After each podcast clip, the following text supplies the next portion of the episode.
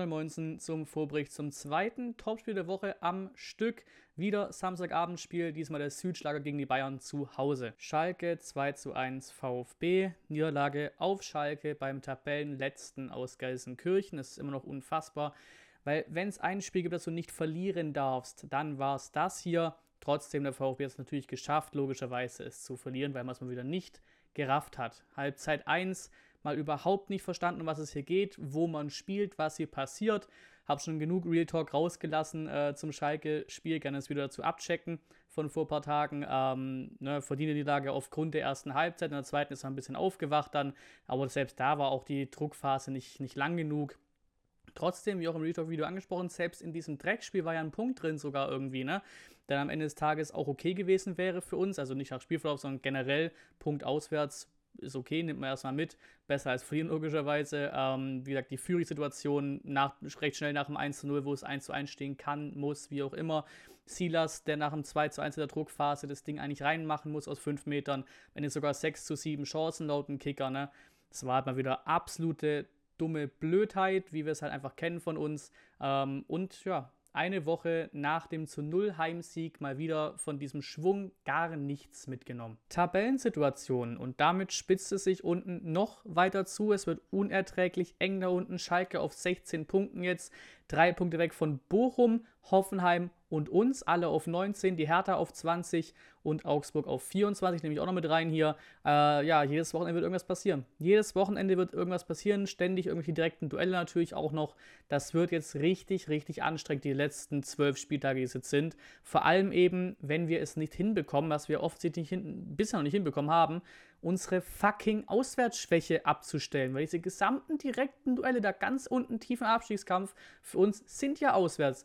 Bochum, Augsburg, Hertha sind alles Auswärtsspiele. Nur dann Hoffenheim ist ein Heimspiel, dann im direkten Vergleich, wenn die da auch bis zum Ende noch unten bleiben, ähm, eben am 34. Spieltag, letzten Spieltag zu Hause ist Hoffenheim. Sonst alles interessante, direkte Duelle, sechs Punkte Spiele, alle auswärts. 1893. Bundesligaspiel, weil eins davon von den direkten Duellen ist es nämlich da unten, dieses berüchtigte Spiel. Es gab ein Bild äh, und auch den Aufruf von Kommando Cannstatt, der aufgetaucht ist. Alle nach Bochum, egal ob Sitz oder Stehplatz, Geld für Mottoschall einpacken, weitere Infos folgen. Spiel ist tatsächlich immer nicht genau terminiert. Das wird wohl diese Woche noch passieren, vermutlich morgen am Freitag. Und Tickets für dieses Auswärtsspiel in Bochum gibt es ab dem 8. März, also da beginnt der Mitgliederverkauf. Ähm, und dieser Mottoschal und dieses Motto Alle nach Bochum hat auch seinen Grund. Dieses Spiel am 27. Spieltag wird nämlich das 1893. Bundesligaspiel des VfB Stuttgart werden. Werle-Interview Interview, weil Alex Werle hat dem Kicker ein Interview gegeben, wo auch ein paar interessante Sachen dabei sind. Zum Beispiel stellt er ein paar Dinge in Frage, vor allem Thema Transfers hier. Er zweifelt an den 100 Millionen Transferplus, die unter hat erwirtschaftet wurden, die oft so genannt werden, auch von mir oft genannt werden, wenn man es auch so auf transfermarkt.de sieht, so wenn man direkt mal drauf guckt.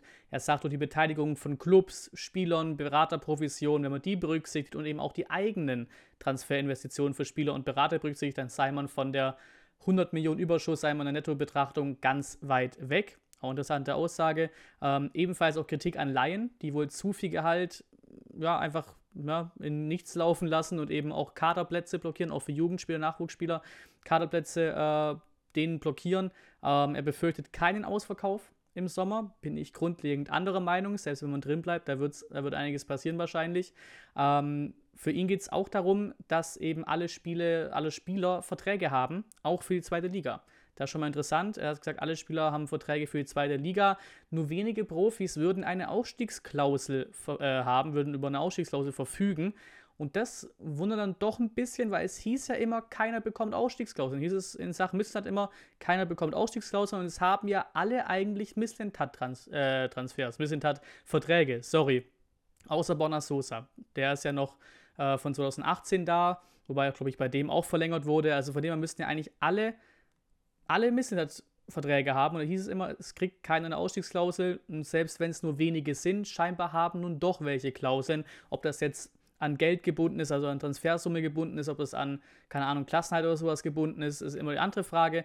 Ähm, aber scheinbar haben welche was. Interessante, interessante ja, Aussage von Werle. Und anschnallen. Es gibt ein Ziel. Es gibt ein Ziel dafür, dass eben Transfereinnahmen nicht mehr dauerhaft zum Schließen von, äh, ja, von einfach Lücken dienen müssen. Ähm, und dieses Ziel soll erreicht werden ab der Saison 2025, 2026. Also ein langer Weg noch. Spieler in der Pflicht, weil jetzt gibt es doch nochmal einen kleinen Real Talk, eine kleine Zugabe zum Montagsvideo.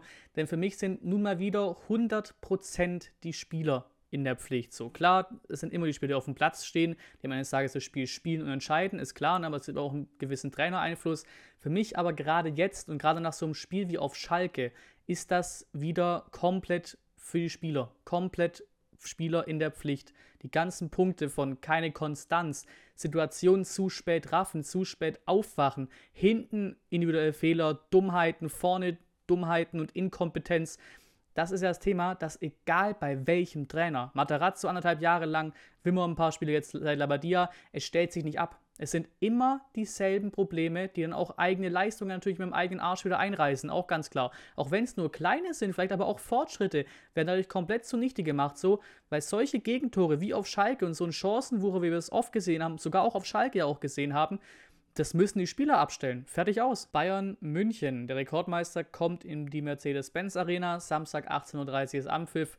Und ich brauche nicht groß zu erzählen, dass der Kader besser ist. Dies, das, die ganzen Geschichten. Bester Kader der Liga. Alles klar. Bisschen Hoffnungsstiftendes möchte ich hier ein bisschen reinbringen. Denn die Bayern sind für mich keine Macht mehr. Also und dann machen wir aus dem Wort Macht vielleicht eher das Wort Machtgefühl, dieses die Unüberwindbaren so, das strahlen sie für mich nicht mehr aus. So, das haben sie für mich diese Saison so wenig wie lange nicht mehr genug Ausrutscher dabei gehabt, wie auch gegen uns in der Hinrunde des 2-2 ist ja für die Bayern auch ein Ausrutscher. Und man sieht es ja auch ganz klar, als ohne aufs unser Spiel zu beziehen, aber generell an der Tabellensituation so. Sind zwar Erster, klar, aber alles extrem eng. Das dürfte auch den Bayern nicht gefallen. Normalerweise ist da deutlich mehr Abstand da. Und interessant auch, die Partie ist vor der wichtigsten Partie der Bayern-Saison bisher. Am Mittwoch ist das Champions League Achtelfinal-Rückspiel gegen PSG. Ähm, und klar, nach der Machtdemonstration gegen Union, das war es durchaus, ähm, kann man hier vielleicht ein bisschen Hoffnung haben, dass vielleicht ein bisschen ein kleiner Abfall, ein bisschen Ruhe ist vielleicht zwischen diesen beiden großen Spielen, dann, wenn sie zu uns kommen, uns vielleicht ein bisschen auf die leichte Schulter nehmen. Aufstellung. Die Pressekonferenz war heute und klar ist, dass erstmal Sosa bei seinen 100 Spielen bleibt, weil ist ja fünfte Gelbe, der ist gesperrt für den Samstag. Gerassi macht zumindest wieder Laufeinheiten, aber natürlich noch nicht noch, noch entfernt von dem Einsatz.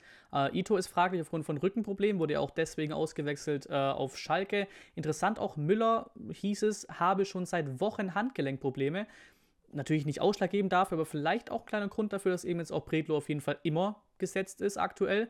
Und es ist sogar die Rede davon, dass ein Kaderplatz äh, ja, in Gefahr ist für Müller. Sie hoffen, dass er spielen kann, aber es könnte sogar sein, dass vielleicht sogar ein Schock als Keeper Nummer 2 gegen, in das Spiel geht gegen die Bayern.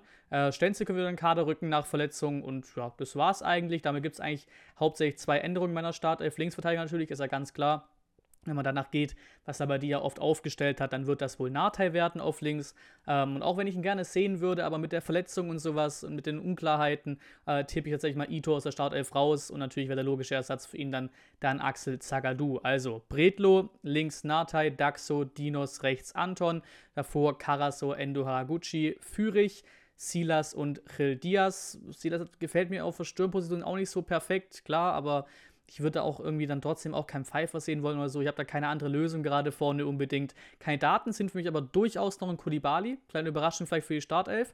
Wagnermann wurde ja auch recht früh eingewechselt für Anton, könnte auch eine, Position, eine Option werden für rechts. Das sollte er für mich ja sowieso immer spielen eigentlich. Da muss ich echt mal durchsetzen langsam auf rechts. Ähm, und Stenzel könnte auch eine Option sein, aber ja, da gab es nicht so eine große Aussage dazu, sonst wäre natürlich auch eine Option für Rechtsverteidiger, aber denk mal nur Kader. Prognose. Also ganz simpel gesagt, mit einer Leistung wie auf Schalke gibt es aufs Maul gegen die Bayern und zwar nicht zu wenig. Ähm, außer man hört auf diesen Sportastrologen, der einen Sieg mit Siegtorschützen Thiago Tomasch vorhersagt. Da gerne das Short, das Reel und TikTok, aber ja überall rausgeballert das Ding. Dazu gerne abchecken. TikTok echt gut funktioniert, ey, über 20.000 Aufrufe, aktuell über 1000 Likes auf TikTok. Ganz wildes Ding, aber anderes Thema. Ähm, außer man hört eben auf den, ist klar, dass die Bayern Favorit sind und gewinnen. Ganz, ganz logisch. Letztes Mal zu Hause gegen die Bayern gepunktet war 2009 mit einem 0 zu 0 gegen die Bayern. Eher auswärts in letzter Zeit erfolgreich gewesen mit Unentschieden und dieser eine Sieg 2018.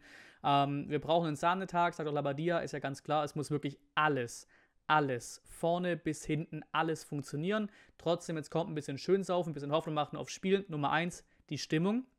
Weil klar, die Stimmung ist erstmal im Tiefpunkt nach dem Schalke-Spiel, aber trotzdem, wenn wir gegen die Bayern da, ist immer noch ein gewisses Feeling da, auch wenn es nicht mehr wie früher ist, dieses VfB Bayern und oben in der Tabelle, das ist ja ein ungleiches Duell geworden. Trotzdem ist auch ein bisschen was an Hitze da. Und wenn die ersten Minuten wirklich gut reinschaust, vielleicht sogar eine erste Chance erst nach den ersten paar Minütchen, dann wird da Hitze reinkommen, wird die Stimmung da sein am Samstagabend. Und wie vorhin gesagt, vielleicht, hoffentlich gehen sie es ein bisschen ruhiger an wie vor dem Champions, mit dem, mit dem Champions League-Spiel eben gegen PSG danach weil auch da Begründung war ja in der Hinrunde ähnlich. Klar, Hinrunde, andere Situation, es war gefühlt Spieltag 8 oder sowas, noch nicht so wichtig wie jetzt, ähm, aber da waren wir auch zwischen zwei Champions League-Spielen, zwischen Barca und Inter, ich weiß nicht, was davor und was danach war.